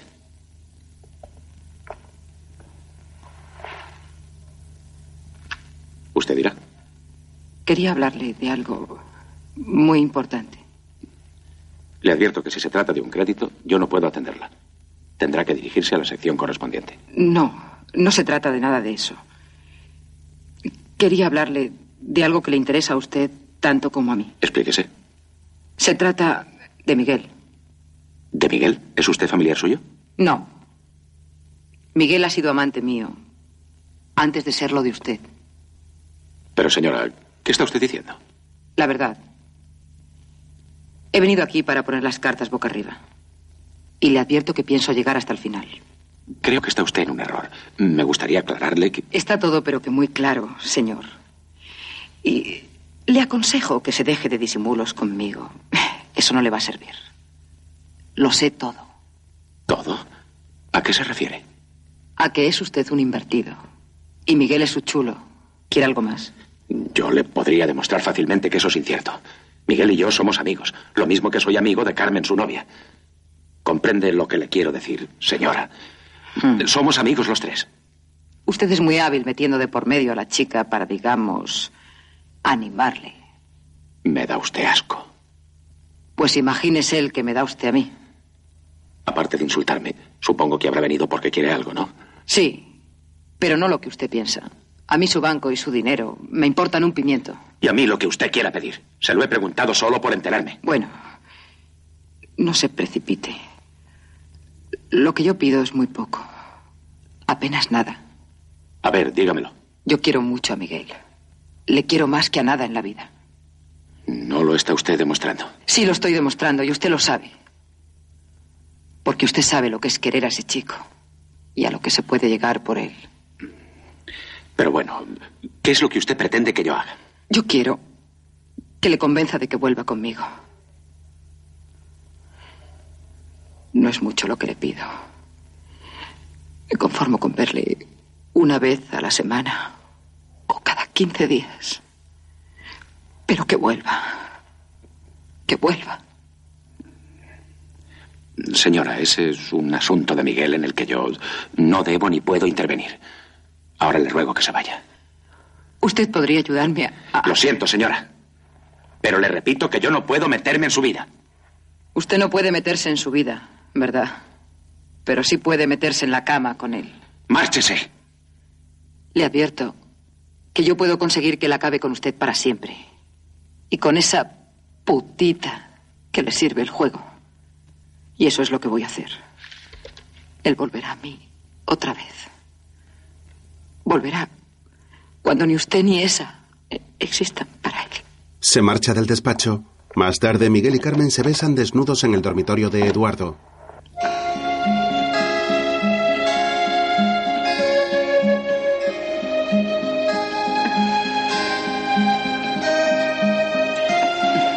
Carmen se coloca sobre Miguel sin parar de besarse.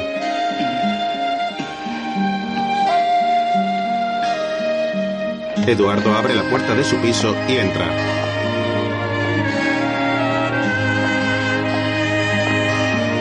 Ve los pantalones de Miguel en una silla. Los coge y se acerca a la puerta del dormitorio.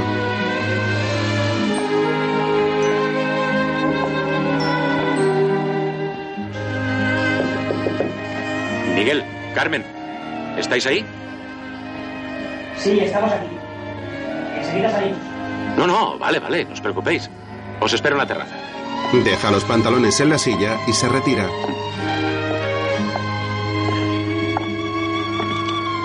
La pareja sale de la habitación y se pone la ropa. Después salen a la terraza.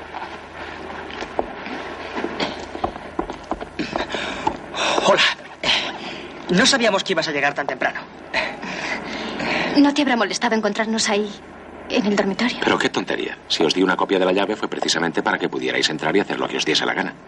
¿Os preparo algo para beber? Sí, a mí tráeme un boza con naranja. ¿Y tú qué quieres? Eduardo, ¿qué te apetece beber? Perdón, ¿qué decías? Que si te apetece beber algo, No, yo no quiero nada. Gracias. ¿te ocurre algo? Estoy un poco cansado. Seguro que no. Tienes una cara. ¿De verdad? ¿No estás enfadado con nosotros? Claro que no, Carmen. ¿Cómo voy a estar enfadado con vosotros? Pues venga, hombre, dinos qué te pasa. Esta mañana en el despacho he tenido una visita muy desagradable. ¿Algún número raro? Dímelo porque busco a quien sea y... No, ha sido un asunto de negocios. Bueno, pues para esas cosas no te cabres, hombre. Tienes razón. Venga, cambiemos de tema. Eso es. Oye, por cierto, ¿dónde nos vas a llevar el domingo? Me gustaría que pudiésemos ir los tres. Lejos. Muy lejos. ¿Sí? ¿A dónde? Que yo no puedo estar más tarde de las 10 en casa. No me hagas caso. Venga, prepararnos esas copas que nos habías prometido. A mí me apetece un buen whisky con hielo y un poco de agua. Carmen entra al piso. Eduardo se gira hacia el balcón y pone gesto triste. Luego Ness, el joven de piel morena, entra a la droguería. Hola, buenas tardes. Quería un champú para pelo graso. Muy bien. Tú eres amigo de Miguel, ¿no? Era. Ciertos tipos no me molan. Ya. Ya te entiendo. Tengo una cuenta pendiente con él, pero espero resolverla de un momento a otro. Ah, sí. Sí. Que se ande con ojo conmigo porque yo le busco una ruina cuando menos se lo espere. Bueno, Le enseña un bote. ¿te vale este? Vale. ¿Es para ti? Sí. Tienes un pelo muy bonito. Conviene que te lo cuides. ¿Tú sabes cómo se utiliza este champú? Supongo que como todos. Pero si usted quiere explicármelo mejor. Desde luego puedo explicártelo. Y muy bien. Pues por mí está hecho. Cuando quiera me puede dar las instrucciones. Bien. ¿Qué te parece esta noche en mi casa? Mi marido está fuera. Por la noche, Rosa le lava el pelo al joven en el baño. Las imágenes se intercalan con las de ella dándole un trozo de tarta de merengue al chico, el cual come con las manos. Rosa se sienta junto a él en el sofá con una botella de chinchón. Se acerca al joven y le retira con el dedo un merengue que tiene en la boca. Después se chupa el dedo. Luego, mientras el chico fuma un cigarrillo, la mujer se coloca frente a él semidesnuda. El chico le baja las bragas con una sonrisa.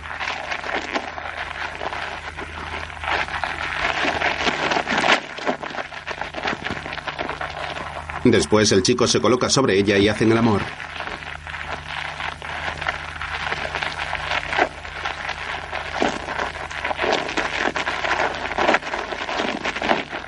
La mujer cierra los ojos con gesto placentero.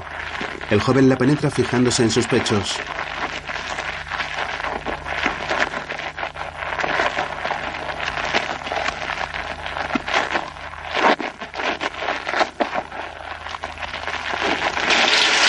Finalmente, en la bañera, Rosa le aclara el pelo.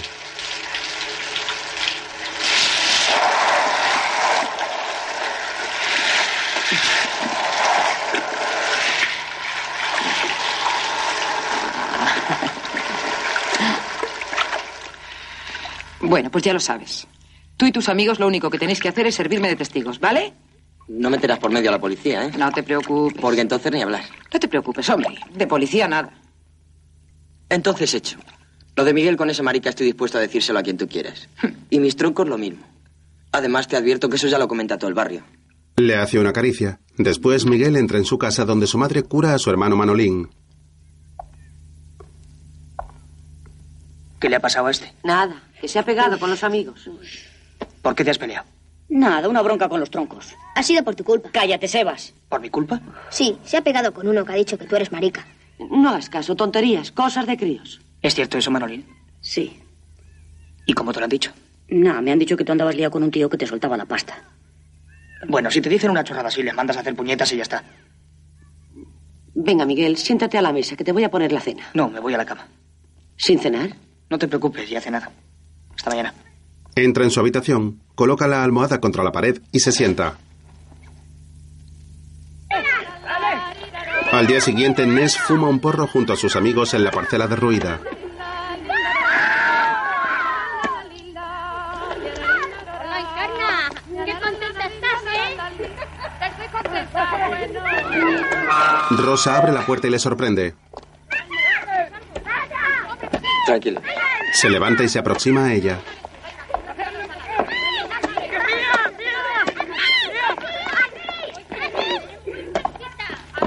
Hola, ¿todo en marcha? Todo. Es aquí enfrente, ¿no? En el cuarto F. ¿Sabes si está en casa ahora? No, la hemos visto salir hace un rato. Vale. Es el momento apropiado para la visita. Busca en su bolso. Toma. Le da unos billetes al joven y se va. Luego, en casa de los padres de Carmen, A mí nadie me ha dado vela en este entierro, pero soy una buena vecina. Y sobre todo, una persona decente. Y hoy por ti, mañana por mí. Vamos, creo que tengo la obligación de contárselo todo. Pues, venga, venga, díganoslo. ¿Conocen ustedes a Miguel? El chico que sale con la niña. Sí. Parece un buen chaval. A mí no me gusta que anden tonteando tan jóvenes. eh. Luego pasa lo que pasa. y- Descuide. Aquí no va a pasar nada. No van por ahí los tiros. Quiero decir que... A Miguel. A Miguel no le va eso. Es... No sé cómo decirlo. De la acera de enfrente. Al rato Miguel conduce la moto por la calle hasta detenerse frente a un bar.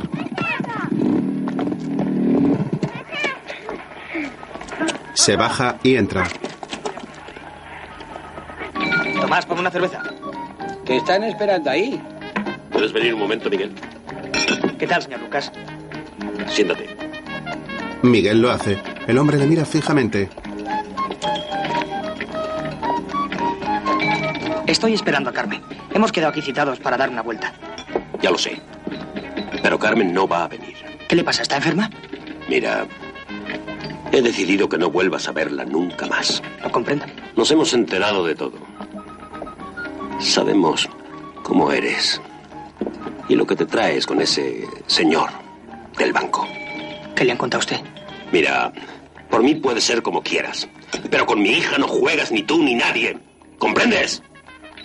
Hasta ahí podíamos llegar. Se levanta de la silla mirando furioso al joven. Aquí tienes, Tomás. Suelta una moneda en la mesa y se va. Ness sale de la parcela a tiempo de ver a Miguel que camina cabizbajo. Al llegar a su moto la ve en el suelo con las ruedas rajadas. Ness sonríe y vuelve a entrar.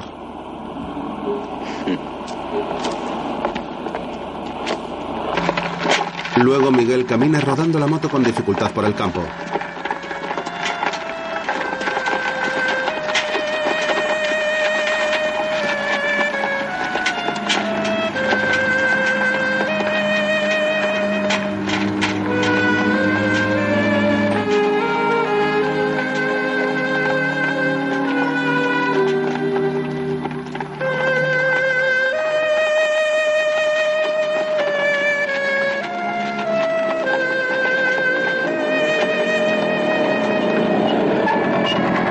Se aproximan dos motos en las que van dos jóvenes montados en cada una. Entre ellos está Ness. ¿Qué pasa? ¿No te funciona la moto? Dejarme paz. Así es que te has quedado sin la Carmen, ¿eh? A ver si a vosotros, ¿verdad? Vosotros lo habéis liado todo. No te preocupes, tío. Aunque hayas perdido la tronca, aún te queda el julapa que te puede hacer el mismo apaño. Y encima soltarte la pasta. ¡Hijos de puta! Ness le tira la moto al suelo. Miguel va tras él. Quieto. Esta vez no te va a ser tan fácil. El chico le saca una navaja.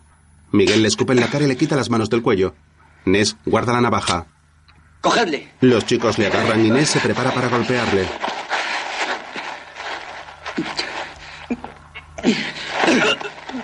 Le golpean el estómago repetidas veces.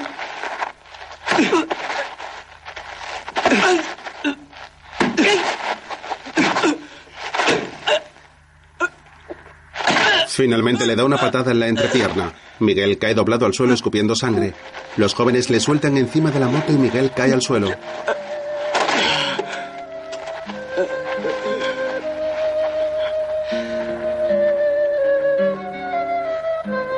Vete a que te cuide tu querido.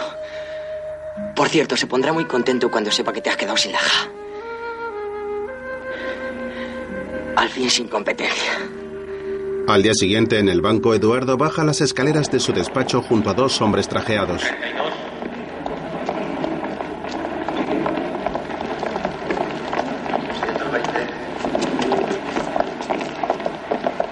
Por aquí. Al girarse ve a Miguel. Se acerca a él. El joven tiene una profunda herida en el cuello. Miguel. ¿Qué haces aquí? ¿Quién te ha hecho eso? ¿Qué más da? Lo importante es que la he perdido a ella. A Carmen, pero su padre no me la dejará ver nunca más. ¿qué ha ocurrido? ¿De qué ha ocurrido? Si tú tienes la culpa de todo. Tú me has sacado de mi mundo. De mi ambiente. Para meterme en el tuyo. ¿Pero qué estás diciendo? Trata de razonar. ¿Razonar? Si yo no te hubiera conocido nunca, si no te hubiera tratado, ahora no pensarían de mí. Que soy un marica como tú. Vamos a mi despacho, allí podremos... ¡No! ¡Aquí! ¡Que lo oigan todos! En el barrio lo dicen de mí siendo mentira. Pues que lo digan de ti, que para eso es verdad. Que todos se enteren, que sepan lo que eres. Miguel, por favor, cállate. Eduardo mira a su alrededor. Yo la quería, ¿sabes? La quería mucho. Y por tu culpa me la han quitado. Marica. ¡Marica! ¿Qué pasa? ¿Tanto miedo tienes de que se enteren? ¿Es que tengo que ser yo el único que pierda? Tú, claro, para eso eres un señor importante, ¿no? ¡Pues no! Oídlo bien, aquí vuestro jefe es un maricón, ¿os enteráis? ¡Sí! ¡Un maricón! Y anda por ahí buscando chavales y enrollándose con ellos. Los guardas de seguridad lo agarran. He denunciado. Ustedes también, déjenle en paz. Pero don Eduardo. Miguel agacha la cabeza y sale corriendo. Los clientes y trabajadores del banco se quedan mirando fijamente a Eduardo, que pasa la vista por cada uno de ellos.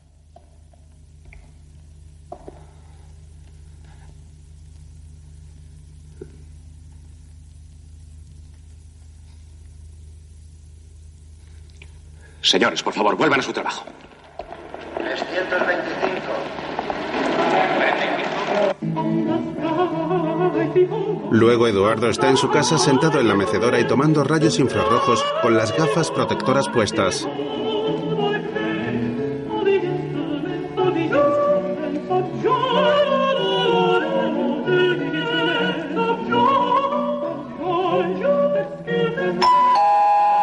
Eduardo se asusta, se quita las gafas lentamente, se levanta y apaga la máquina infrarroja.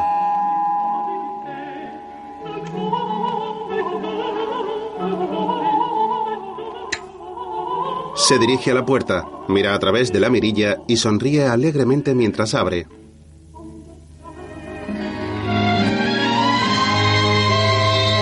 Sobre esta imagen aparece la palabra fin.